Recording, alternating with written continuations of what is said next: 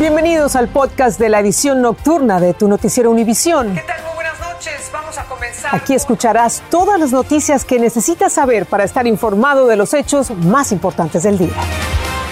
Es jueves 30 de junio y estas son las principales noticias.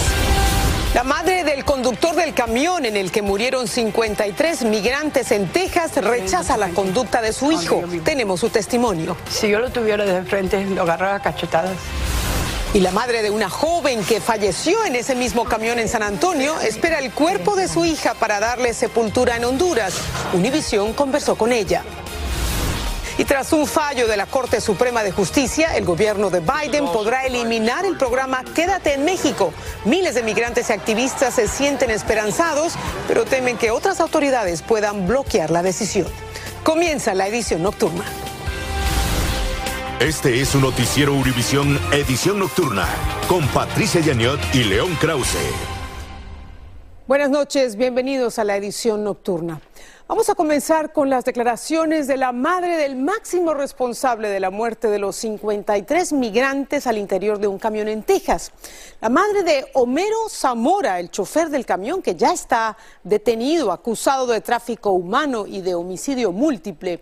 Su madre expresó el rechazo a la conducta de su hijo. Desde Texas dijo que siente como propio el dolor de las otras madres que perdieron a sus hijos y familiares. Nuestro colega José Irizarri de la filial en Houston nos tiene sus declaraciones. Tocando puertas encontramos una familia sumida en interrogantes y coraje. Si yo lo tuviera de frente, lo agarraba a cachetadas. ¿Y por qué lo hiciste? ¿Por qué? Nunca habías hecho algo así, pero sí lo hubiera dado sus buenas cachetadas. Eran las palabras de una madre herida que no quiso identificarse por razones de seguridad. La madre de Homero Zamorano dijo en exclusiva a las cámaras de Univisión que sabía que su hijo andaba en malos pasos, pero no a nivel de tráfico de inmigrantes indocumentados. Siempre le decía, a mí no me andes trayendo tu gente a donde yo vivo. Lo que tú hagas, eso es tu problema, pero si te encierran, no, no me andes buscando. Y si me buscas, dime para avísame dónde estás. Dice que tenía una vida nómada, no tenía un lugar fijo de vivienda. En veces estaba en Florida, en veces estaba en Nueva York, en veces en New Jersey, en veces en Palestina, en veces en, aquí en Houston, en veces en Baytown, en veces en Pasadena. Las fotos policiales de Zamorano demuestran un expediente criminal extenso con delitos menores en diferentes condados de Texas que incluyen posesión de marihuana, allanamiento de residencia y no querer identificarse con un oficial de la ley. Ahora enfrenta cargos federales bajo el cargo de contrabando de un inmigrante indocumentado resultando en muerte, según un documento del Departamento de Justicia de Estados Unidos al que Univisión 45 tuvo acceso de ser declarado culpable en juicio en Corte Federal. Homero Zamorano podría enfrentar como condena la pena capital o cadena perpetua. Él fue el que me salió más descarriado. Él fue el que me salió más descarriado. La madre del presunto responsable de esta tragedia no perdió oportunidad para hablarle a las familias de los 53 fallecidos hasta el momento. Sinceramente que yo, yo lo siento dentro de mi alma y, y tengo desde ese día que vi las noticias que mi corazón no, no hay cómo expresarme, no hay que me duele mucho, me duele mucho porque hay demasiada gente y, niños en los Carlos también. José Alberto Rizarri, Noticias Univisión. Mientras tanto, en Honduras, otra madre espera la llegada del cuerpo de su hija para darle sepultura. La joven era parte del grupo de los 53 migrantes que fallecieron en el camión. Con profundo dolor, Gloria Paz habló con nuestra corresponsal Claudia Mendoza en su casa de Santa Cruz, Honduras. No sé, no sé, amiga. A Gloria Paz solo le queda abrazar el peluche que era de su amada Margie. Pocas horas pasan desde que supo que su hija falleció en el interior de este tráiler en San Antonio, Texas. Por eso no puede creer el infierno que enfrenta. Y anoche soñé y me decían, ven a recoger a tu hija a un campo de fútbol. Gloria nos recibió en su casa y el dolor entre esta familia se puede respirar. Con mucha tristeza nos compartió la fotografía que Margie se tomó junto a Alejandro Andino Caballero, su novio, y Fernando Miguel Andino Caballero la noche del 4 de junio, cuando partieron hacia los Estados Unidos sin decirle nada a ella.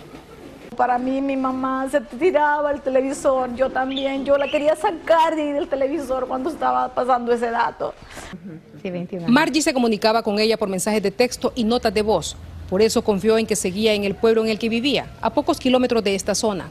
Pero esta mujer, de 50 años de edad, padece de cáncer y requiere una operación para extraer su matriz. Y es muy costosa. Eso explica en parte, dice, la lamentable decisión que tomó su hija. Ella se sintió, se sintió presionada y dijo, yo tengo que ayudar a mi madre. Entonces, yo sé que ella, ella dio su vida por mí. Gloria dice que no conoce detalles de lo que ocurrió o cómo fue a dar su hija a este tráiler, pero está segura que en el último hálito de vida la joven la tuvo en sus pensamientos. Las autoridades hondureñas ya se comunicaron con Gloria, quien espera que los restos de su hija le sean entregados en los próximos días. En Santa Cruz de Yehoa, Honduras, Claudia Mendoza, Univisión. Y no solo en Honduras lloran a los seres queridos que fallecieron hacinados en este camión que los transportaba en busca de sus sueños. También en México, de donde son la mayoría de las víctimas, hay muchísimo dolor y esperan por la repatriación de los restos en medio de la incertidumbre por la lentitud del proceso. Desde San Antonio, en Texas, Juan Carlos González con este informe. No, me dijo que ya estaba a este lado. Llena de ilusiones, la señora Gloria esperaba a su hija Adela Betulia Ramírez Quesada. Ella me dijo que iba a estar pronto conmigo. Yo, tengo un año de haber venido y dijo que los íbamos a reunir.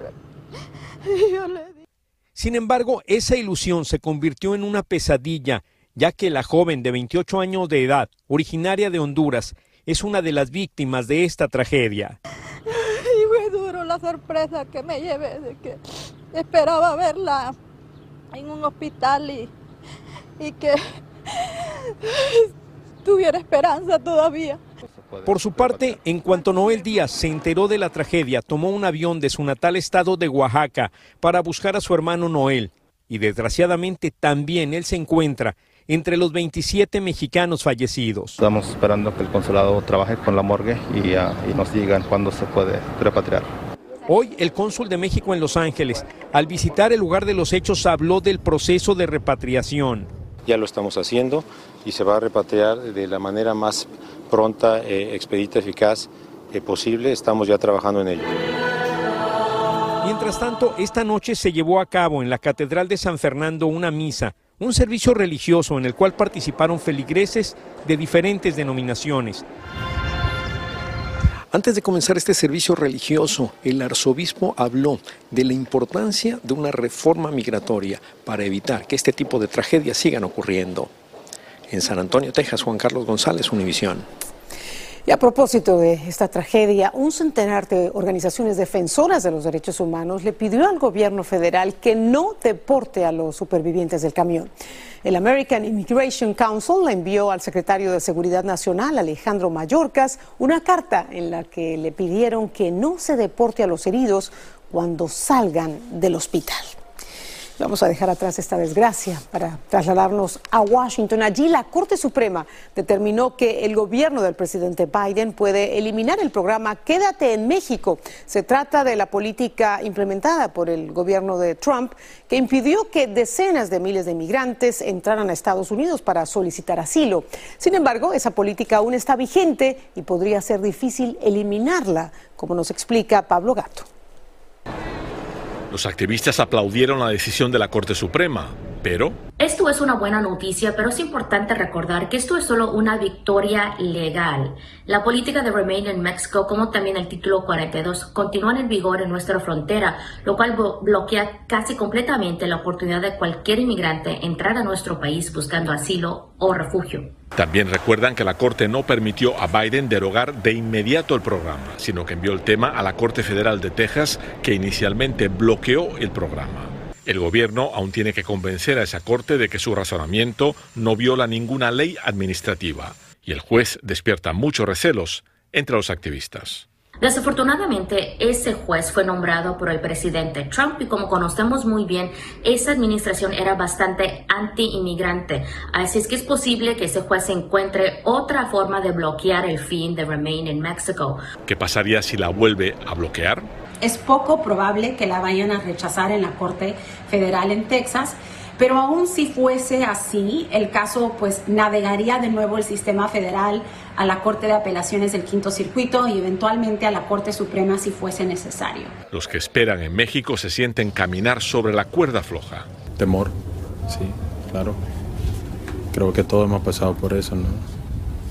Sí, angustia, no. Más de alguno yo creo que ha llorado, ¿no? Aquí cualquier hombre llora, ¿no? Una sensación que no cesará hasta que puedan entrar a Estados Unidos para pedir el asilo.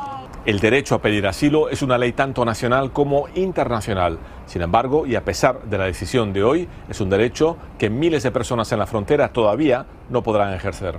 En Washington, Pablo Gato, Univisión. Estás escuchando el podcast de tu noticiero Univisión. Gracias por escuchar. Y a partir de mañana, miles de personas en California podrían ser desalojadas de sus viviendas. Y es que mañana expira la moratoria a los desalojos por la crisis de la pandemia. Pero hay una excepción, el condado de Los Ángeles. Para los angelinos existe una protección de desalojos que está vigente hasta el 31 de diciembre. Dulce Castellanos tiene más desde Los Ángeles. Nos están desalojando, no queremos salirnos. La moratoria de desalojos llega a su fin esta noche en el estado de California. La protección para los inquilinos afectados económicamente por la pandemia fue extendida para quienes habían solicitado la ayuda del estado. 1850. Les debo 40 mil dólares, entonces no sé qué hacer. La extensión dio más tiempo para que el estado distribuyera el dinero luego de haberse retrasado. Sin embargo, hasta la fecha, 329.327 hogares han recibido los fondos de las 398.526 aplicaciones, para un total de 3.800 millones de un fondo de 5.200 millones de dólares. Hace dos años estábamos hablando que se venía un tsunami de desalojos y ahorita ya lo estamos empezando a ver. Para el alivio de quienes viven en el condado de Los Ángeles, una moratoria fue adoptada hasta el 31 de diciembre. Si extienden el plazo para no desalojo, pero como dice la deuda van a ir creciendo.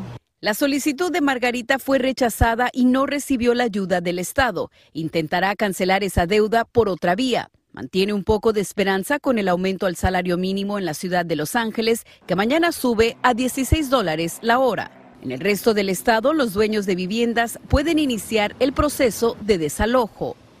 Quienes abogan por los inquilinos en Los Ángeles dicen que deben responder a los citatorios de las cortes si es que un propietario inicia un proceso de desalojo. A pesar de estar protegidos por la moratoria, no es recomendable ignorar a las cortes. En Los Ángeles, Dulce Castellanos, Univisión. Y también en California, las autoridades y la comunidad del Monte participaron en las honras fúnebres de dos policías que fueron asesinados el 13 de junio. También participaron policías de otras ciudades que escoltaron los restos. Jaime García nos tiene las imágenes de este sentido homenaje que recibieron estos dos oficiales. Fue el último adiós de una comunidad al sargento Michael Paredes y al oficial Joseph Santana, los dos policías del Monte, California que no volverán a patrullar las calles de esta ciudad. Eran personas tan lindas y, es una pérdida tremenda para nuestra comunidad.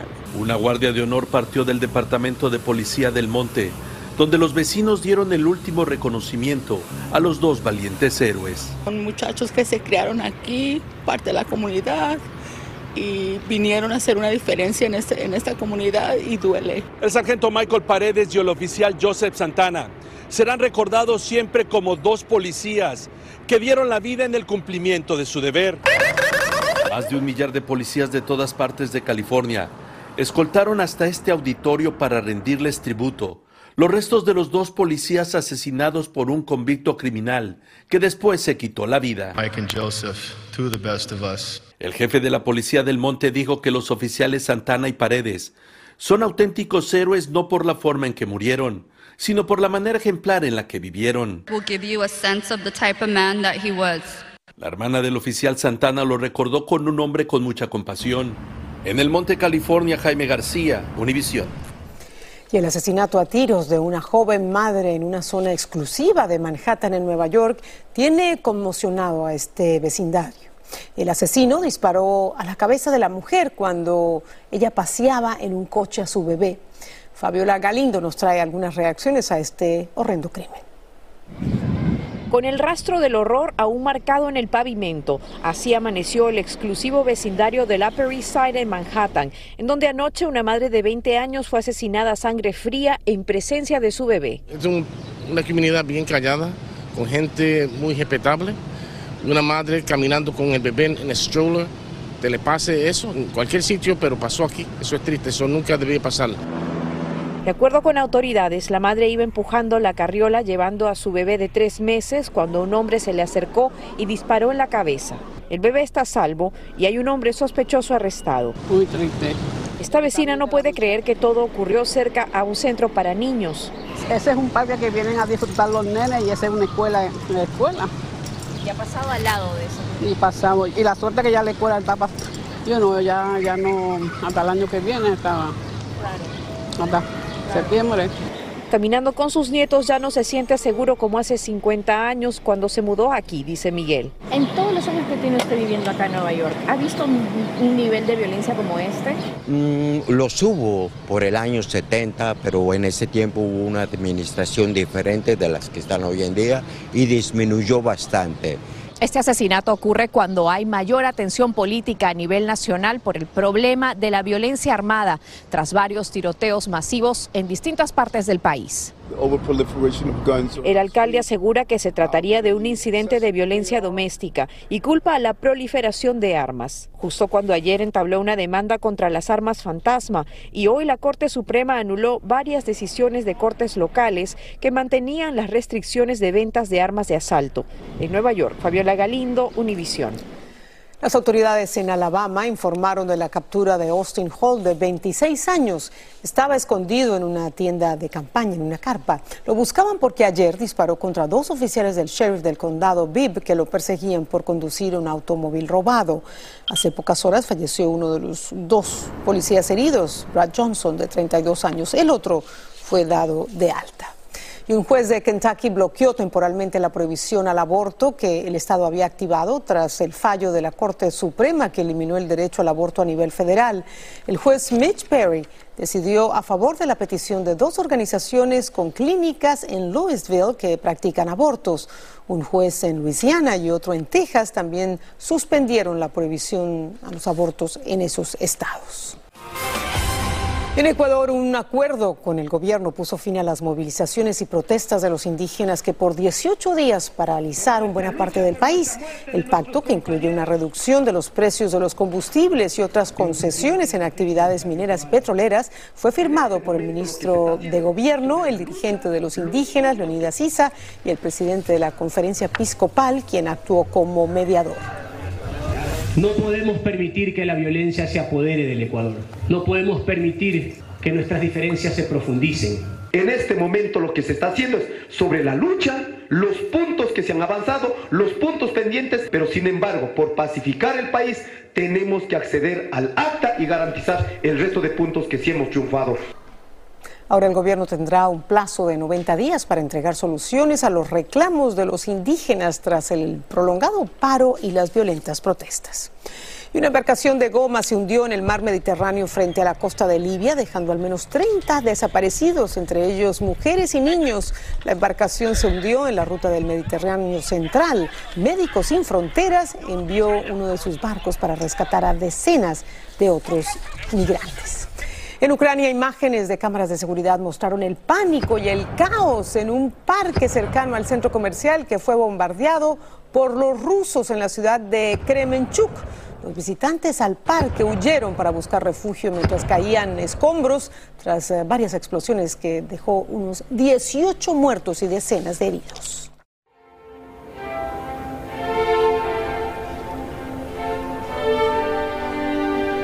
El presidente del gobierno español, Pedro Sánchez, ofreció una cena en el Museo del Prado a los líderes que participaron en la cumbre de la OTAN.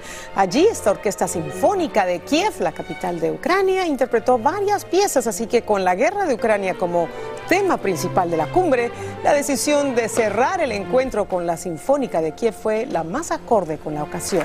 A nadie le sorprendió que el concierto no incluyó piezas de famosos compositores rusos. Y con esta buena música, e imágenes y aplausos nos despedimos. Gracias, buenas noches, que descansen. Nos vemos mañana.